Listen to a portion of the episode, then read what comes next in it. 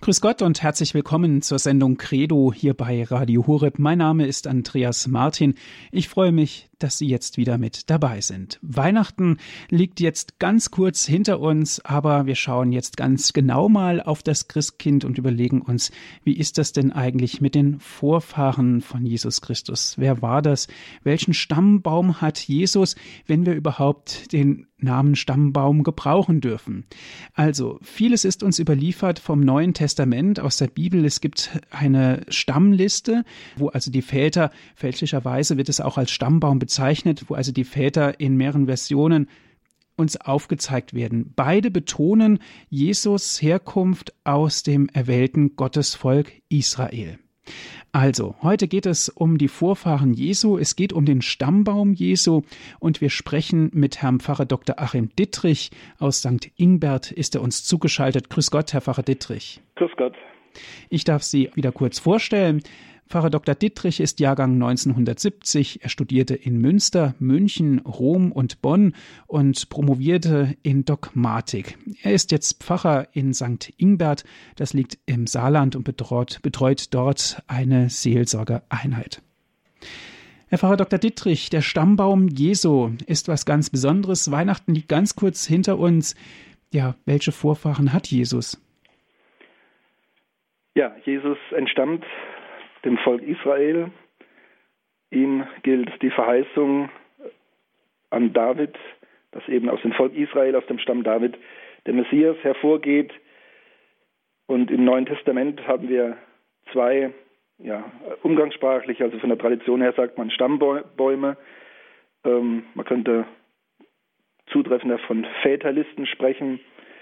Wir finden also zwei dieser Väterlisten, dieser Stammbäume im Neuen Testament die also auch nachweisen wollen, belegen wollen, ja, Jesus ist ein echter Sohn Israels, ein Sohn David. Und das war für die Juden damals ganz wichtig, ähm, die Verheißungen an Mose oder weiter zurück sogar noch an Abraham gehen in Erfüllung. Also dieses Erfüllungsschema war für die Juden ganz wichtig und der Messias war unvorstellbar ohne diese Herkunft von Abraham, von David her. Und das war der erste Anlass, warum die Evangelisten Markus, äh, Entschuldigung, Matthäus und Lukas eben diese Väterlisten in ihr Evangelium eingebaut haben. Herr Pfarrer Dr. Dietrich, vielleicht vorab noch diese Frage. Sie sprachen jetzt von Matthäus und Lukas. Warum war denn Markus und Johannes nicht dabei? Wir gehen davon aus, dass Markus ja das äh, von der Abfassung her von der Endabfassung her das älteste äh, Evangelium ist und Markus ist eigentlich eine ausführliche Passionsgeschichte, in der keine Kindheitsgeschichte Jesu vorkommt, also auch nicht äh, von der Konzeption her gar nicht reinpassen würde. Also das ist wie gesagt eine umfängliche Passionsgeschichte mit etwas Vorlauf. Johannes ist dann auch ganz äh, eine ganz besondere Art, ähm, sehr theologisch verfasst, ähm, kosmologisch fast. Ne? Also im Anfang war das Wort. Ähm, Johannes holt noch viel weiter aus. Und ich denke, die Evangelien äh, ergänzen sich auch ein wenig.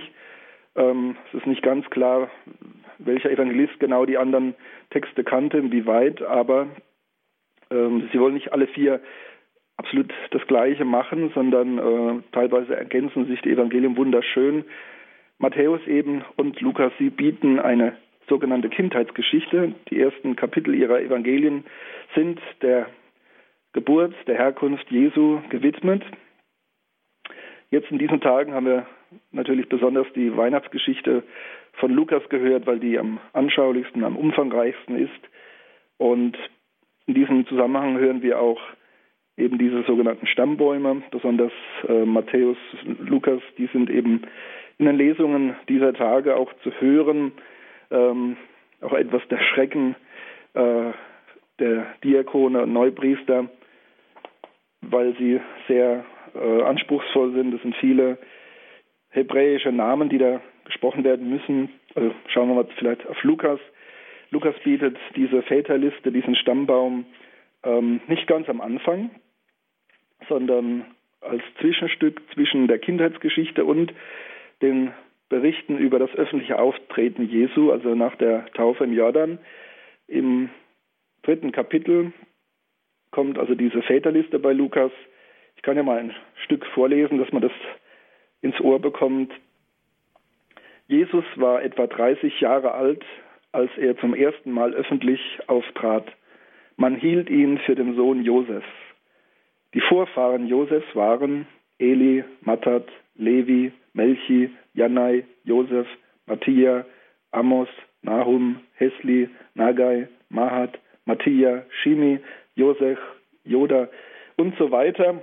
77 Namen, die hier genannt werden, bis es dann am Schluss dann äh, zu Enosch, Seth und Adam kommt. Also bis zu den ersten Menschen, bis zum Stammvater Adam führt Lukas diese Väterliste zurück und er ist damit etwas umfangreicher, etwas, etwas universaler als Matthäus, der äh, seinen Bezugspunkt in Abraham hat. Lukas ja, möchte irgendwo da auch betonen, äh, das Volk Israel ist das erwählte Volk, aus dem der Messias hervorgeht, aber es ist hineingestellt in die ganze Weltgeschichte, in die Menschheitsgeschichte und deswegen lässt sich also Jesu leibliche Herkunft über Josef, über Maria zurückführen bis Adam. Ja, das sind bei Lukas ist das relativ schlicht gehalten, also die Namen werden einfach aufgelistet, 77 Namen, ist auch eine gewisse Zahlensymbolik dabei. Ähm, man hat eine Zeit lang gedacht, äh, es wäre vielleicht wären beide Väterlisten, also reine theologische Konstrukte, die eben die Evangelisten äh, so in ihrem Stübchen entworfen haben. Aber man geht eigentlich mittlerweile auch wieder davon aus, dass es echte Versuche sind, äh, wie es damals üblich waren. Ähm, also man hat auf seine Herkunft Wert gelegt. In Israel war das ganz wichtig. Die Verbundenheit mit den Vorfahren, die, äh, die, das Eingebundensein in das Volk Israel. Äh, also die ganze Heilserwartung hing daran, dass man eben eine, einen Stammbaum in Israel hat. Ja, insofern die beiden Evangelisten haben also sicherlich echte Väterlisten aufgegriffen, sicherlich etwas äh, bearbeitet, aber es sind keine reinen Konstrukte. Ja, das Lukas-Evangelium, wie gesagt, äh, beginnt bei Josef und läuft dann rückwärts bis hin zu Adam. Man sieht keine große Struktur, keine theologische, ähm, ja, kein theologisches Konzept. Die Hauptaussage ist eben, Jesus ist ja nicht irgendwie äh, als Sohn Gottes nicht äh, einfach vom Himmel gefallen. Also er hat eine irdische Herkunft, er ist wahrer Mensch und wahrer Gott. Und er gehört zum Stammbaum Josef, also das heißt, er ist Abkomme Davids und ähm, er ist letztlich der neue Adam. Das ist bei Lukas äh, so die, ja, die etwas hintergründige Aussage. Äh, der erste Adam der eben dann aber den, im Ungehorsam das Paradies verliert. Und Jesus rekapituliert diesen Ungehorsam durch seinen Gehorsam und kommt als neuer Adam, um die Menschheit mit Gott zu versöhnen, um die Menschheit zu erlösen. Herr Pfarrer Dr. Dietrich, ich glaube, da liegt auch die Schwierigkeit. Jesus ist wahrer Mensch und wahrer Gott. Jetzt gibt es einen Stammbaum im Lukas-Evangelium, den Sie uns gerade auszugsweise genannt haben, kann das nicht auch in irgendeiner Weise vielleicht ein Widerspruch sein zu wahrer Mensch und wahrem Gott, dieser Stammbaum? Das, die ersten Jahrhunderte waren ja geprägt von den Auseinandersetzungen. Wer ist Jesus Christus? Wie kann man das überhaupt denken, dass er einerseits wahrer Gott ist? Das war eigentlich fast eine Denkunmöglichkeit. Also man, man kannte den Propheten, man kannte als äh, Erwartungsmodell den Messias, den Gesalbten Gottes. Aber das dann, und das war ja das Anstößige an Jesus, dass er diesen Anspruch erhoben hat, also ich und der Vater sind eins, also diese, diese Gottessohnschaft, diese exklusive äh, Verbundenheit mit Gott Vater, eben nicht nur in einem äh, indirekten Sinn, äh, sondern wirklich in einem inneren geistigen Sinn, also dass man, dass Vater und Sohn äh, eines Wesens sind, die, die gleiche göttliche Natur teilen. Das war ja das Anstößige, was auch mit dazu geführt hat, dass Jesus abgelehnt und hingerichtet wurde. Aber es war eben ganz wichtig, dass er eben kein Fremder ist, sondern dass die Verheißung an Abraham, an David, dass diese Verheißung in Jesus Christus erfüllt ist. Und das ist ja auch bis heute noch der Streitpunkt zwischen dem nachchristlichen Judentum und dem Christentum eben äh, die Messias-Frage. Für das Christentum ist eben der Messias in Jesus Christus gekommen, und zwar durchaus im Sinne der jüdischen Verheißung. Und für das nachchristliche Judentum äh, ist das Jesus eben nicht der Messias und entsprechend wird also dann auch auf den Messias noch gewartet. Sie hören die Sendung Credo hier bei Radio Hureb. Heute geht es um den Stammbaum Jesu.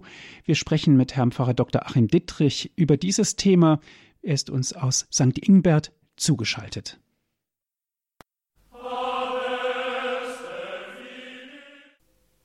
Sie hören die Sendung Credo hier bei Radio Hureb. Mein Name ist Andreas Martin. Schön, dass Sie jetzt wieder mit dabei sind. Heute geht es um die Vorfahren Jesu. Über dieses Thema sprechen wir mit Herrn Pfarrer Dr. Achim Dittrich. Er ist uns aus St. Ingbert zugeschaltet. Herr Frau Dr. Dittrich, wir haben also genau geschaut, es gibt genau zwei Evangelisten, Matthäus und Lukas, die sich näher mit den Vorfahren von Jesu beschäftigt haben. Es gibt also zwei Listen, können wir sagen, wo die verzeichnet sind in der Bibel. Wenn man jetzt mal die Listen nebeneinander legt und mal ein bisschen vergleicht, fällt uns auf, dass teilweise Lukas andere Vorfahren benannt hat wie Matthäus und dass die teilweise auch in einer unterschiedlichen Schreibweise geschrieben sind. Woran liegt das? Ja, die beiden Väterlisten lassen sich also nicht wirklich harmonisieren. Es sind also ganz eigene Linienführungen, ähm, nicht nur von der Reichweite, also wie gesagt, Lukas geht ja zurück bis Adam, ähm, Matthäus bis Abraham oder Matthäus beginnt mit Abraham. Äh, auch teilweise sind wirklich nicht nur unterschiedliche äh, Schreibweisen der gleichen Personen vorhanden, sondern auch wirklich ganz andere Linienführungen. Das, das macht deutlich, dass also Matthäus und Lukas äh, unterschiedliche Quellen hatten sie haben also nicht die gleiche Liste unterschiedlich bearbeitet, sondern äh, dürften wirklich zwei verschiedene ähm, Quellentexte gehabt haben. Es ist so, dass im jüdischen ähm, Abstammungsrecht äh, das, das auch nicht ganz so einfach ist. Also es gibt dort die sogenannte Leviratsehe. Also für einen äh, klassischen Juden war es ihm ganz wichtig, dass er in ja, in dieser Linie, also von Vätern und äh, Söhnen, dass das nicht abbricht, dass man also in seinen Söhnen weiterlebt im Rahmen des Volkes Israel und dann eben in den Enkeln, Urenkeln, also irgendwann äh, dann teil hat, wenn der Messias kommt, dass man dann in seinen Nachfahren, äh, in den leiblichen Nachfahren äh, Anteil hat und gegenwärtig ist. Insofern gab es eben dieses Institut, dass wenn ein Mann verheiratet ist, als ein Jude verheiratet ist, und stirbt ohne Söhne äh, oder stirbt überhaupt ohne Kinder, dann, äh, wenn möglich, sollte äh, ein Bruder des verstorbenen Mannes eben die Witwe heiraten und so seinem Bruder Nachkommen verschaffen. Liberatsehe nennt sich das und das ergibt dann auch manchmal die Möglichkeit, ähm, bei, den, bei den Stammvätern verschiedene Linien da einzuschlagen, äh, je nachdem, ob man dann den nominellen Stammvater nimmt, also der zwar kinderlos war, aber durch seinen Bruder dann äh, mit hineingenommen wurde, oder ob man eben den Bruder, der dann die Witwe geheiratet hat, also dass man dessen Linie dann weiterführt. Ähm, das ist eine Erklärung für die unterschiedlichen äh, Linien, Namenslinien, die hier zu finden sind. Gibt es denn auch Parallelitäten, wo wir genau sagen können, da sind wirklich beide Evangelien gleich? Also schwerlich. Es sind einzelne Namen, es sind einige wenige Namen, die wirklich präzise übereinstimmen. Aber wie gesagt, allein schon die Richtung. Lukas geht rückwärts äh, von Josef bis Adam und Matthäus beginnt mit Abraham. Also ich finde den, die Väterliste, den Stammbaum bei Matthäus äh, insgesamt sowieso ja ansprechender und ähm, man merkt, also Matthäus war das wichtig. Das sieht man auch daran, dass er seinen Stammbaum, den er auch so nennt, ähm, an den Anfang stellt seines Evangeliums. Also das ist der Auftakt. Bei Lukas, wie gesagt, erst im dritten Kapitel, nachdem die ganze Kindheitsgeschichte abgehandelt wurde, sogar die Taufe im Jordan. Also im Zusammenhang mit der mit dem öffentlichen Auftreten Jesu äh, schaut Je, äh, Lukas dann auf den Stammbaum, im Hinblick auf die Frage des Lesers, ja, wer ist dieser Jesus, wo kommt er her?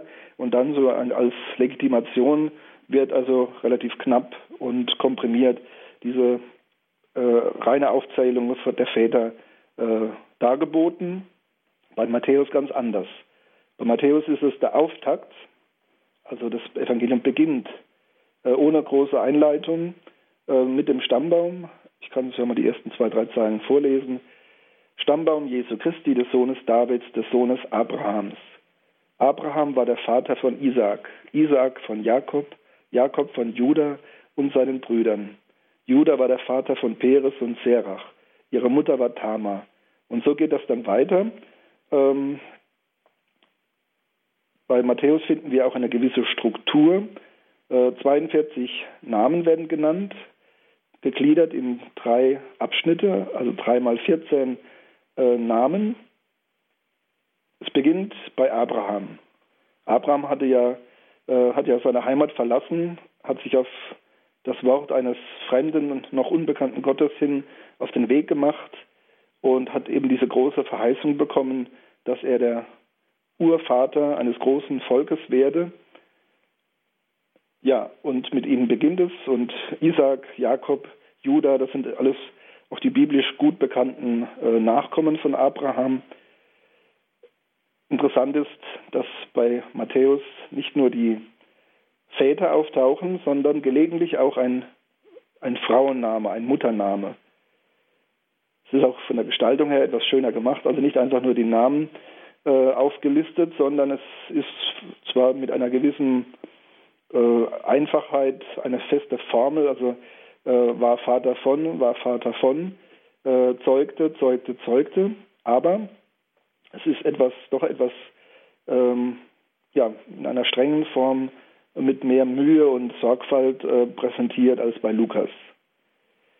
Die erste Frau, die wir hier antreffen, ist Tama.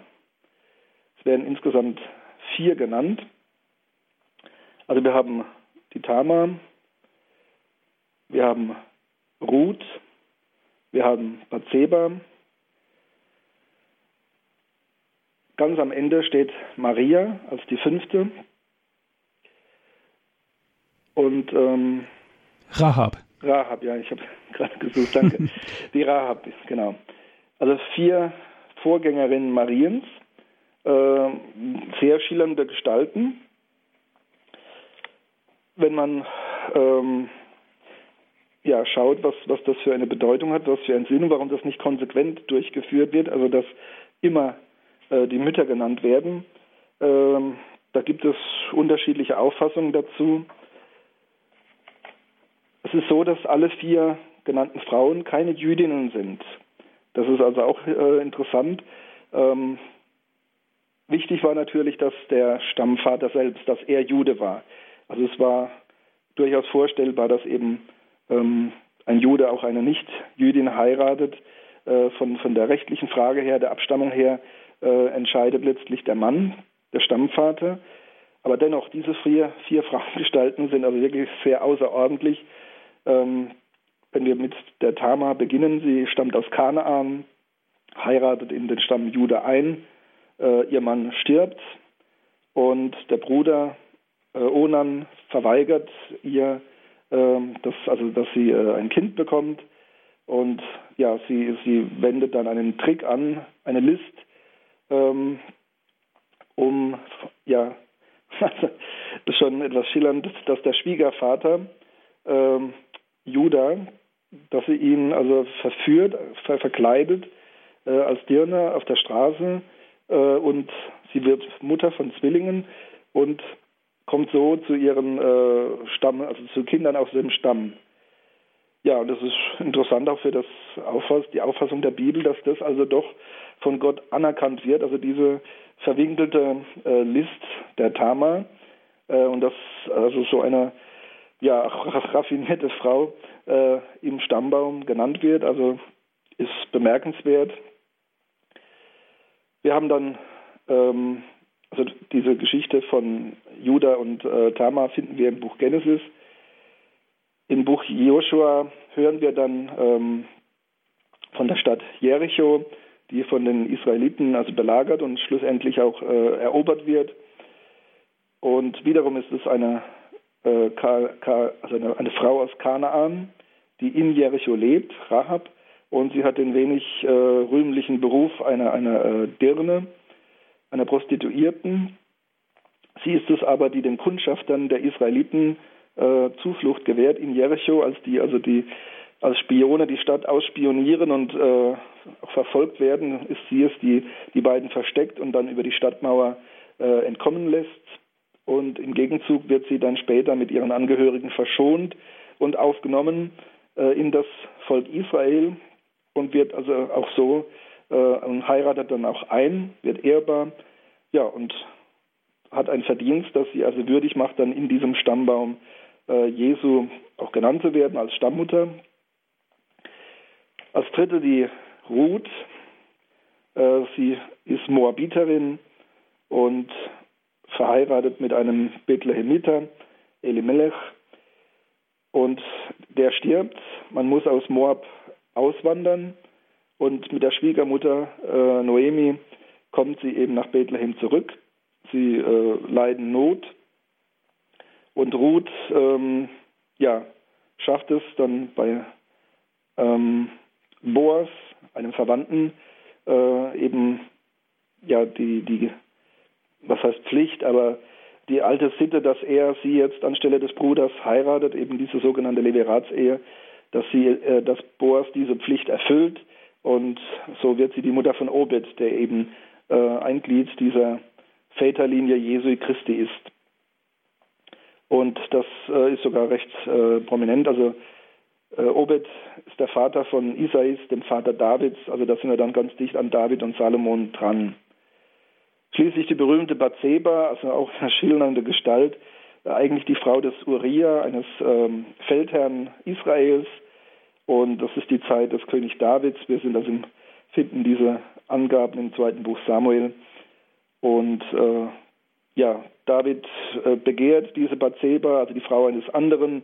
Er schickt Uriah in den Krieg mit dem, mit dem geheimen Auftrag, also des, als seines Vorgesetzten, dass er so eingesetzt werden soll, dass er also fällt und stirbt. Und ja, es ist also nicht nur Ehebruch zwischen David und Bathseba, sondern auch die Tötung des eigentlichen Ehemannes, also eine ganz massive Sünde, die David hier begeht. Und ähm, ja, David bereut dann, als ihm das vorgehalten wird vom Propheten, bereut sein Vergehen und Gott akzeptiert ähm, diese Reue, aber ähm, beschränkt dann David auch, dass er also nicht der Erbauer des Tempels werden wird, sondern nur sein Sohn. Dieser Sohn ist eben Salomo und stammt eben von Bathseba und David. Also vier sehr außergewöhnliche Frauen. Man hat viel gerätselt, ähm, wie es dazu kommt, dass also diese Frauen aufgeführt werden. Ähm, etwas banale Deutung ist also, dass Matthäus zeigen möchte, ähm, ja, dass also Gott barmherzig ist und eben auch solche schillernde Außenseiter gestalten und Frauen äh, hier mit einbezieht. Äh, ich finde, etwas tiefsinniger ist die Deutung ähm, im Hinblick auch auf Maria, dass diese Frauen eben äh, etwas mit Maria gemeinsam haben. Und zwar eben, dass sie nicht, ähm, ja, dass sie nicht die, die Abstammung ihrer Kinder von David begründen. Äh, das ist ja eigentlich bei Maria ähnlich. Also Josef ist nicht der leibliche Vater von Jesus. Und insofern könnte man den Vorwurf machen, ja, Jesus äh, stammt woanders her, also er ist kein Kind Davids. Ne? Die Mutter kann eigentlich äh, die Abstammung nicht gewährleisten. Äh, das geht nur durch äh, den Vater. Und diese vier Frauen äh, sind Fremde und es sind letztlich ihre Männer aus dem Stamm Juda beziehungsweise deren Brüder, die eben dann für die, das Abstammungsrecht sorgen. Und das ist ein Motiv, das eben dann bei Maria äh, auch greift. Also äh, Jesus stammt nicht direkt äh, aus, aus der Stammlinie, wird aber dann eben durch äh, übertragenen Sinn eine Leviratsehe, ähm, eine formale Ehe, in der Josef eben dann juristisch der Vater von Jesus wird und somit die Abkunft äh, aus dem Stamm David sicherstellt. ist etwas verwinkelt, aber man sieht, äh, das war Matthäus sehr wichtig und äh, ja, es war ihm so wichtig, dass er also auch keinen Anstoß an diesen vier Stammmüttern genommen hat. Wenn man das einmal in der Kunst veranschaulicht sehen möchte, sollte man nach Jerusalem reisen, in die Dormitio-Abtei, also die, das Kloster der deutschen äh, Benediktiner. Die haben also unten in der Krypta eine wunderschöne Mariendarstellung und äh, mit Maria werden eben diese vier Stammmütter gezeigt. Sie hören die Sendung Credo hier bei Radio Horeb. Es geht um den Stammbaum Jesu, um die Vorfahren Jesu. Es gibt zwei Väterlisten, einmal von Matthäus und Lukas. Genauer betrachten wir diese.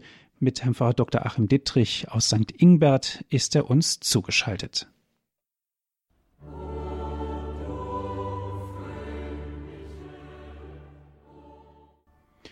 Credo hier bei Radio Horeb. Es geht um die Vorfahren Jesu. Wir sprechen mit Herrn Pfarrer Dr. Achim Dittrich aus St. Ingbert, ist er uns zugeschaltet. Herr Pfarrer Dittrich, die Liste der Vorfahren ist sehr bezeichnend. Sie unterscheiden sich ganz klar nach Matthäus und Lukas. Ein ganz interessanter Aspekt bei Matthäus haben Sie mit eingebracht, ist, dass auch Frauen genannt worden sind. Alle fünf Frauen, also Tamar, Rahab, Ruth, Patseba und äh, letzten Endes natürlich auch Maria, zeigen etwas ganz Besonderes. Maria jetzt mal außen vor gelassen, teilweise aus heidnischer Herkunft und natürlich Prostitution, Ehebruch waren dort an der Tagesordnung. Dennoch haben diese Damen Einzug gehalten in diese Vorfahrenliste von Jesu, auch Einzug gehalten in die Bibel. Es hat natürlich auch was mit der Annahme vor Gott zu tun, dass sie also auch von ihren Sünden wieder reingewaschen worden sind. Mhm. Ja, also es ist auf jeden Fall ähm, eine Rechtschaffenheit, die diese Frauen zeigen oder ein Recht, das sie beanspruchen, das eben anerkannt wird. Und also wenn wir jetzt schauen auf die Tama, das war also sehr raffiniert und äh, letztlich wird aber anerkannt, dass sie also Recht hatte und eben Judah Unrecht hatte. Er hätte ähm, den dritten Sohn, also nach Onan, äh, der dann auch gestorben ist, äh, hätte ihr den dritten Sohn geben müssen, damit äh, das, das Recht äh, eingehalten wird. Das hat er ihr verweigert, äh, aus einer gewissen Furcht, dass also eben nun sein dritter Sohn auch noch sterben würde. Und sie hat eigentlich nur das Recht Israels eingefordert und das wird also auch anerkannt und deswegen wird auch diese, diese äh, Schlich, diese Schliche, diese Raffinesse wird also akzeptiert bei Rahab, wie gesagt, sie ist ähm, diejenige, die also mithilft, dass die dass Jericho äh, ausgespäht werden kann, dass die äh, Agenten Israels nicht äh, erwischt werden. Äh, also, also sie solidarisiert sich mit ähm, Israel und wird also so aufgenommen, durch dieses Verdienst aufgenommen in das Volk. Ruth, ähm, das denke ich eigentlich so für nach bürgerlicher Moral eigentlich die sympathischste. Sie ist die treue äh, Schwiegertochter, die eben ihre Schwiegermutter nicht im Stich lässt, mit ihr äh, zurückkehrt in das ihr fremde Bethlehem und dort äh, fleißig ist und äh, mit der Schwiegermutter in Armut lebt.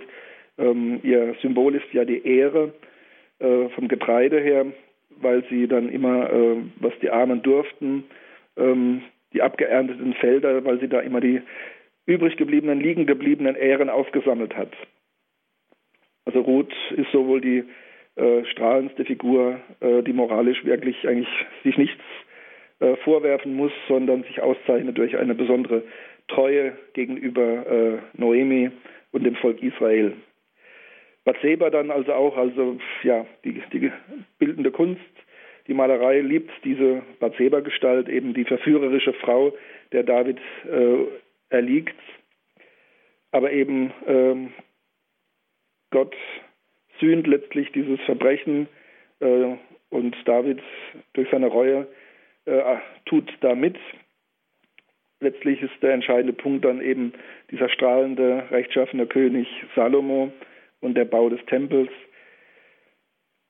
Aber letztlich ist doch Gott der Souverän. Also es ist nicht menschliches Verdienst, äh, auch nicht dieser vier Frauen, die sie jetzt würdig macht, äh, an dieser Stammliste teilzuhaben, äh, dieser Stammliste, die eben hinführt zum Messias, zum Gesalbten Gottes, Und das ist also vor allen Dingen bei Matthäus die Aussage, Absicht, äh, Jesus stammt von David ab. Ich habe ja erwähnt, dass es äh, drei Abschnitte sind bei, Matthias, bei Matthäus. Ähm, dreimal 14 äh, Namen. Und es gibt in, in der Bibel oft eine gewisse Zahlensymbolik.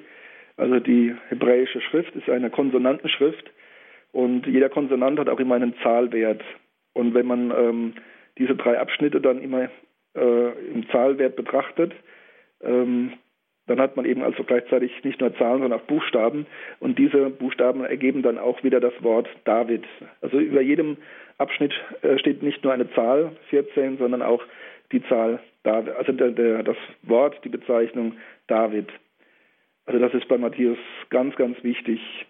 Und schlussendlich läuft es darauf hinaus, Jesus ist, ähm, stammt aus dem, ja, aus, der, aus, der, aus dem Stamm David, ist der, äh, die Erfüllung der Verheißung, aber dann eben diese Besonderheit, ähm, wo dann auch dieser Rhythmus durchbrochen wird. Vorher heißt es immer, also ähm, zum Beispiel, ja, Salomo zeugte Rehabiam, Rehabiam zeugte Abia und so weiter. Und am Schluss heißt es, äh, Jakob zeugte den Josef, den Mann Mariens. Von ihr wurde Jesus geboren, der der Christus, der Messias genannt wird. Also am Schluss bricht dieser Rhythmus und ähm, damit will Matthäus unterstreichen, dass eben Josef nicht der biologische Vater von Jesus ist. Dass zwar Josef die äh, rechtliche Abstammung aus dem äh, Volk Israel von David her äh, gewährleistet, aber er ist nicht der biologische Vater. Herr Frau Dittrich, ist das denn auch der Grund dieses Stammbaumes, dieser Auflistung der Vorfahren? Äh, nicht der Hauptgrund. Also wie gesagt, es ist ein, ein, es ist ein doppeltes. Also das eine ist eben wirklich, es ist ganz wichtig, dass Jesus nicht irgend, irgendeiner ist, ähm, der jetzt beansprucht, Messias zu sein, sondern dass er wirklich äh, die Verheißung erfüllt. Sonst wird er von, von den Juden nicht anerkannt. Und es war ja auch Ziel in diesen ersten Jahrzehnten, dass eben das Volk Israel am besten in Gänze Jesus als Messias anerkennt. Äh, besonders eben für die Judenchristen war das wichtig. Für die Heidenchristen, denen entspricht dann mehr schon das Lukas-Evangelium, das also bis nach Adam zurückgeht. Ähm, für die Heidenchristen war das dann nicht mehr so wichtig, aber für die Judenchristen war das ganz wichtig. Und ähm, es wäre ein großes Hindernis gewesen, also für einen Juden äh, an Jesus als den Messias zu glauben, wenn er jetzt irgendeiner gewesen wäre, der also in dieses, äh, dieser Verheißung äh, Israels gar nicht entspricht. Wir haben bei Lukas also auch eigentlich äh, den Hinweis, ähm, dass ähm, Josef eben nicht der leibliche Vater ist. Äh, am Anfang wird das schon deutlich. Es wird ja erwähnt, dass Jesus 30 Jahre alt ist, als er in die Öffentlichkeit tritt und äh, von Johannes im Jordan getauft wird. Und dann eben der Satz hier bei Lukas, man hielt ihn für den Sohn Josefs. Und dann kommt eben äh, diese äh, komprimierte Väterliste. Also bei Lukas wird das schon am Anfang deutlich gemacht, Josef ist nicht der biologische, aber der rechtliche Vater Jesu. Und bei Matthäus steht das am Ende.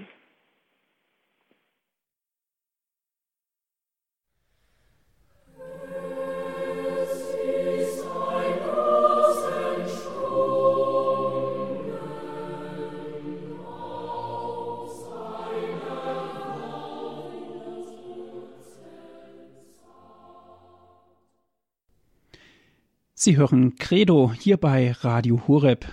Es geht um die Vorfahren Jesu. Heute darüber sprechen wir in unserer Sendung mit Herrn Pfarrer Dr. Achim Dittrich aus St. Ingbert. Herr Pfarrer Dr. Dittrich, wir haben gerade das Lied gehört, es ist eine Rose entsprungen. Da geht es um die Jesse, um die Wurzel Jesse, also auch um den Jessebaum, ein weit verbreitetes Bildmotiv in der christlichen Kunst, vor allem im Mittelalter wird es ja genannt. Es stellt also die Abstammung Jesse als wahrer Mensch und wahrer Gott dar. Bleiben wir so ein klein bisschen bei der Kunst. In Kirchen wird ja sehr oft auch der Stammbaum dargestellt in ganz unterschiedlichen Motiven. Das bezeugt natürlich auch die Wichtigkeit dieser beiden Stammbäume nach Matthäus und Lukas. Ja, also das äh, Bildprogramm des, des hohen und späteren Mittelalters ist eigentlich äh, nicht vorzustellen ohne diese Kunst, künstlerischen Veranschaulichungen des Stammbaums.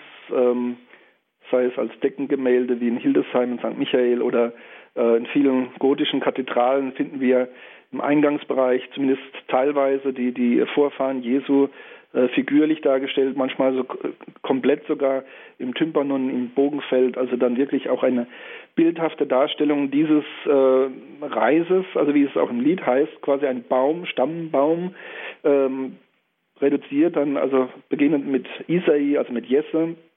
Und ähm, der Jesse liegt dann ähnlich wie der schlafende Adam äh, am Anfang der Menschheitsgeschichte äh, schlafend am Boden und äh, ihm entwächst ein Baum äh, mit den Nachfahren und am Gipfel des Baumes oder im Zentrum des Baumes sehen wir dann Maria mit dem Jesuskind. Ähm, es gibt auch wunderschöne Ikonen, die das also zeigen. Ähm, wenn wir bei diesen Kathedralen schauen, ähm, ja, 13., 14., 15. Jahrhundert, ähm, da finden wir sehr, sehr oft, dass eben Adam und Eva gezeigt werden äh, als die Stammeltern. Oftmals haben wir auf der einen Seite eben die äh, alttestamentarischen Gestalten bis hin zu Adam, so über, über Abraham hinaus, und auf der rechten Seite dann äh, die Heiligen des neuen Bundes, äh, also zunächst die die Apostel, Maria ist meistens äh, im Zentrum bei Christus äh, angesiedelt, rechts dann eben die Apostel und herausragende Heilige. Johannes der Täufer ist auch meistens äh, so in der Nähe des Zentrums angesiedelt, ähm, gehört aber auf die, auf die Linksseite eben zu den alttestamentarischen Gestalten. Aber wir finden eben dort neben Adam und Eva ähm, auch die großen herausragenden Gestalten Abraham, äh, König David, König Salomo, und je nachdem, wie detailliert und ähm, ausführlich das dargestellt wird, am detailliertesten ist es meistens in den äh, Gemälden, in den gemalten äh, oder reliefartigen Darstellungen, also figürlich ist das natürlich viel aufwendiger. Äh, bei den gemalten Darstellungen wird es teilweise sehr ausführlich gemacht, also ähm, aber einen vollständigen Stammbaum, äh, wie jetzt in, in äh, Hildesheim, das ist eher selten, weil das also sehr, sehr aufwendig ist. In Hildesheim wird dazu auch die ganze komplette Decke äh, verwendet. Man sieht also, um das umzusetzen, braucht man viel Platz. Das ist eine große Mühe, ein großer Aufwand. Ja, es steuert letztlich äh, auf Maria zu. Äh, Josef als der rechtliche Stammvater, aber Maria eben als die konkrete Frau, die Jesus geboren hat. Und wie gesagt, bei Matthäus ist das am schönsten verdeutlicht eben auch durch die, durch die Benennung von vier Stammmüttern. Ähm, ich habe jetzt auch eine Ikone, halt eine wunderschöne Ikone, die mittlerweile in vielfacher Form abgewandelt wurde im, im Blick, eine Marienikone, die eben eine schöne Mariendarstellung verbindet. Äh, die Gottesmutterschaft verbindet eben mit dem Stammbaum, also sehr im Zentrum thront Maria äh, mit dem Jesus Jungen, also als ein Jesuskind ist es eben nicht, schon der Jesus Junge. Ähm, er sitzt quasi wie in einem lebendigen Thron. Maria ist also ein leibhaftiger, personaler Thron. Äh, Jesus ist die herrschende und äh, segnende Gestalt. Ja, und links und rechts verzweigen sich die Äste dieses Baumes, der eben aus äh, Jesse, aus dem Stammvater Isai, hervorgeht und die verschiedenen Stammväter sitzen also in diesen Zweigen, haben jeweils eine, eine, eine, eine ja, Blatt kann man nicht sagen, eine Banderole äh, in der Hand mit ihrem Namen und ähm, sie werden also mit Zwirbelfrisur dargestellt oder eben auch dann mit Krone wie äh, Salomo und David. Also es ist äh, für den unbefangenen Betrachter eigentlich zunächst eine lustige Darstellung links und rechts äh, die ganzen ehrwürdigen Männer, die in den Zweigen sitzen und in der Mitte thront Maria und das Jesuskind. Aber ich finde das eine sehr ansprechende, sehr schöne Darstellung, eben die eben diesen, äh, diese wahre Menschennatur Jesu, aber auch die Treue Gottes, was seine Verheißungen an Israel angeht, äh, das zum Ausdruck bringt. Und eine wunderbare Mariendarstellung eben auch. Ähm, die Gottesmutterschaft wird also wunderbar dargestellt. Maria, sie ist also Jüdin, sie ist die Tochter Zion, äh, in ihr äh, erfüllen sich die Verheißungen und sie ist auch äh, irgendwo die neue Eva. Das wird jetzt in der Ikonendarstellung weniger zum Ausdruck gebracht, aber in den ähm, bei den gotischen Kathedralen ist das teilweise auch vis-à-vis -vis der einen Seite eben äh, Eva, die zusammen eben mit Adam Gott den Gehorsam verweigert haben, auf der anderen Seite eben äh, Josef, äh, Entschuldigung, Jesus, also der neue Adam und eben an seiner Seite äh, Maria, die eben auch als neue Eva fungiert. Äh, sie hat den Gehorsam geleistet, äh, schon bei der Gottesmutterschaft. Ne? Mir geschehe nach deinem Wort, das ist dieser fundamentale äh, Gehorsam, diese Einwilligung in Gottes Heilsplan. Bei Jesus ist das dann der entscheidende Gehorsam äh, im Garten Gethsemane und auf Golgotha. Ja, also das sind wunderschöne äh, Querverbindungen, die da zwischen Alten und Neuen Testament äh, geführt werden. Ähm, es ist eher ein bisschen unglücklich, wenn das äh, in Kontrast gestellt wird. Das hat es auch gegeben, dass man Maria also dann in Kontrast äh, zur Synagoge gesehen hat. Das ist zwar ein mögliches äh, katechetisches Motiv, aber sollte eigentlich heilsgeschichtlich ähm, so nicht festgeklopft werden, ähm, weil das Judentum jetzt nicht einfach verworfen ist. Das hat Paulus deutlich gemacht. Ja, der Stammbaum eben eine, eine Erdung der Jesusgestalt. Er ist nicht eine himmlische Gestalt, äh, die irgendwie durch den Heiligen Geist in die Welt gekommen ist und äh, quasi durch eine äh, Adoption des Menschen Jesu quasi, dass dann Gott in die Welt gekommen ist, sondern wirklich, er ist wahrhaft von einer menschlichen Mutter geboren, er hat eine leibliche Mutter, er ist aus äh, Israel hervorgegangen. Ähm, das ist eigentlich die Hauptaussage und auch die Veranschaulichung des Stammbaumes Jesu. Und die Wichtigkeit des Stammbaumes zeigt sich ja auch in vielen Dingen, zum Beispiel in dem Lied Wie schön leuchtet der Morgenstern. Da heißt es ja dann auch voll Gnad und Wahrheit von dem Herrn, die süße Wurzel Jesse, du Sohn Davids aus Jakobs Stamm, mein König und mein Bräutigam, hast mir mein Herz besessen, lieblich, freundlich, schön und herrlich, groß und ehrlich, reich von Gaben, hoch und sehr prächtig erhaben. Das drückt auch eine Wertevorstellung aus, Herr Pfarrer Dittrich. Ja, also es ist irgendwo auch eine, ein Zuspruch. Ne? Ich meine, man könnte zum Beispiel jetzt radikal die Grenzen ziehen und sagen, so mit Jesus beginnt die neue Heilsgeschichte, alles davor ist unwichtig oder sogar verworfen.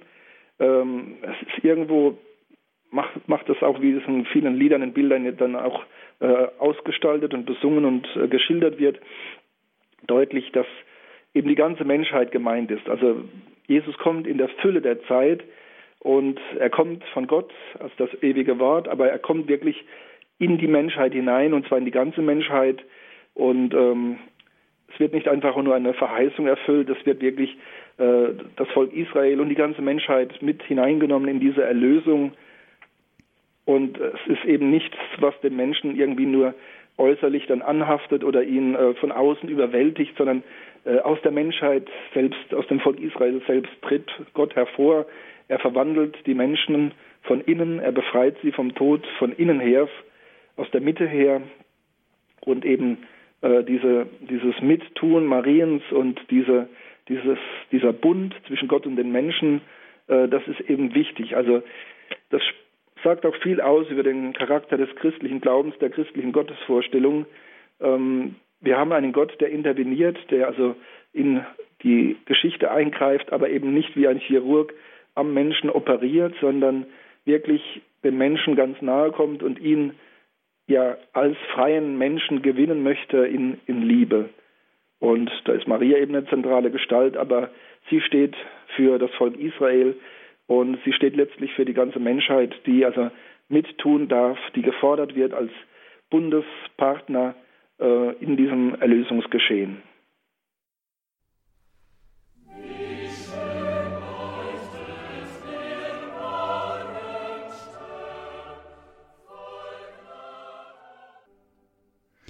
Sie hören die Sendung Credo hier bei Radio Horeb. Die Stammbäume Jesu, darum geht es heute. Wir sprechen mit Herrn Pfarrer Dr. Achim Dittrich aus St. Ingbert.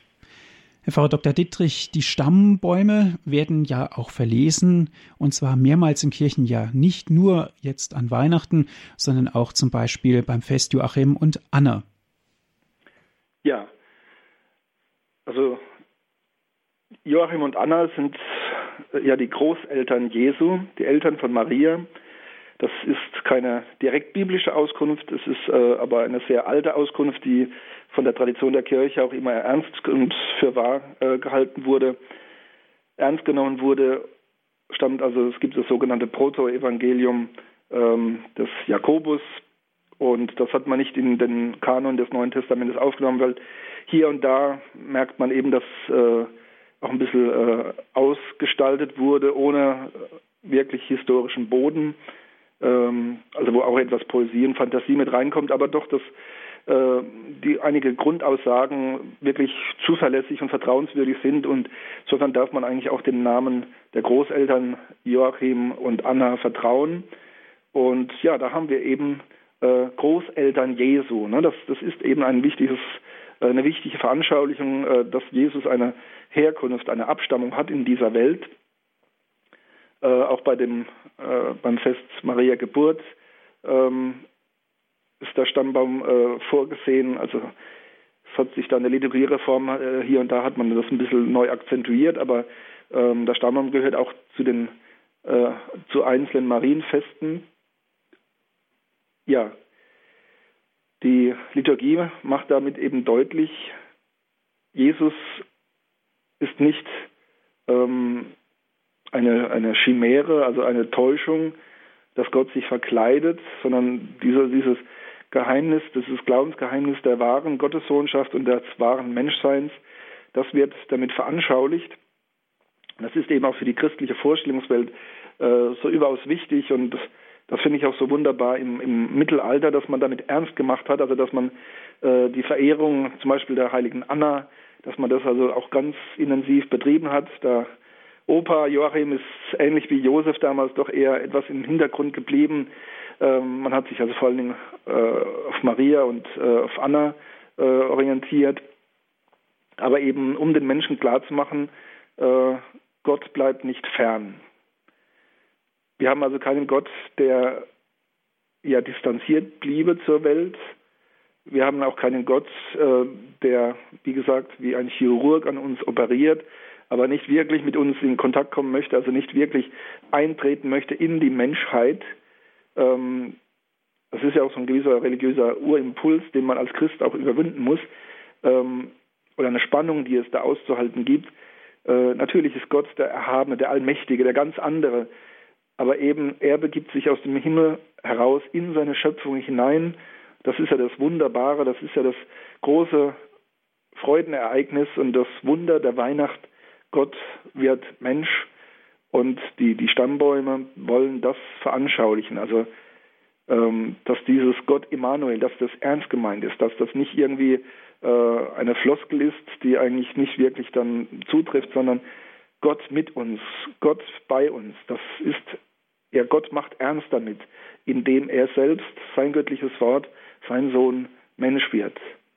Und insofern finde ich es, auch wenn es mühsam ist, beim, für den Diakon oder den Priester ähm, die Stammbäume vorzulesen, ähm, finde ich diese Stammbäume doch wichtig, weil sie das sehr, äh, sehr deutlich äh, zu Gehör bringen oder wenn sie kunstvoll dargestellt sind in der christlichen Kunst, weil sie das vor Augen führen, wirklich Gott mit uns, Gott Immanuel.